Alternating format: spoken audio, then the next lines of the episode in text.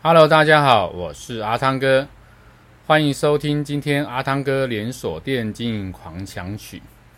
阿汤哥今天要跟大家分享的主题是关于门市店主管要如何带领门店人员。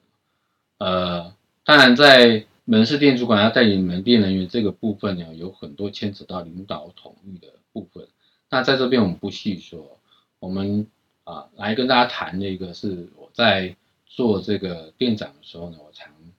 呃做的一些事情呃，我在做店长的时候呢，我常跟我的员工这样讲，说，呃，我画在这个身上这个名牌店经理这三个字的，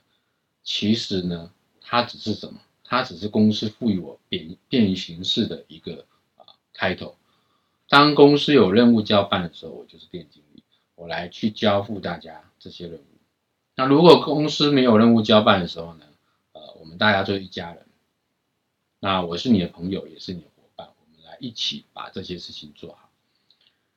在这样的情况下呢，人员会比较能够信任你，比较能够相信你。那带人带心嘛，就是用这种方式让他能够认同你，并不是这么呃，好像官架子很大的样子。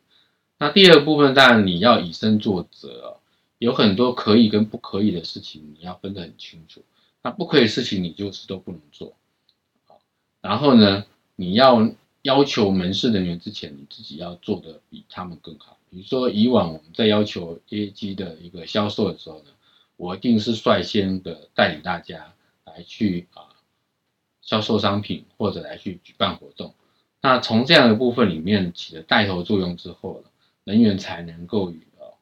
有这个呃幸福度。那只要他能够认同你。这个幸福度了，你这个团队才能够带得起来。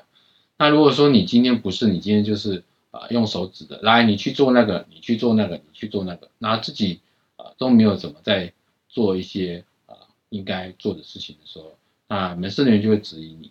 那这个质疑的时候呢，你又不去理解，也不去做一些说明，甚至呢你也表现很多让他们不能认同的呃一些做法。甚至他们觉得你的能力并不到呃该有的这个电竞业这个呃职能的时候，他就会呃背弃你，那甚至呢他上班起来就不愉快，那整个这个团队就会一团糟。所以我们在做呃门市带领的时候呢，你切记一件事情，你是跟着大家一起做，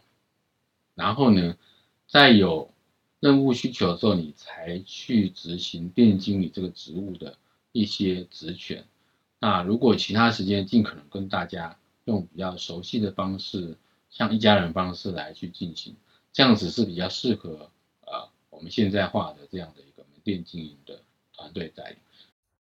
这是这一集跟大家分享的主题，欢迎您继续收听下一个主题，拜拜。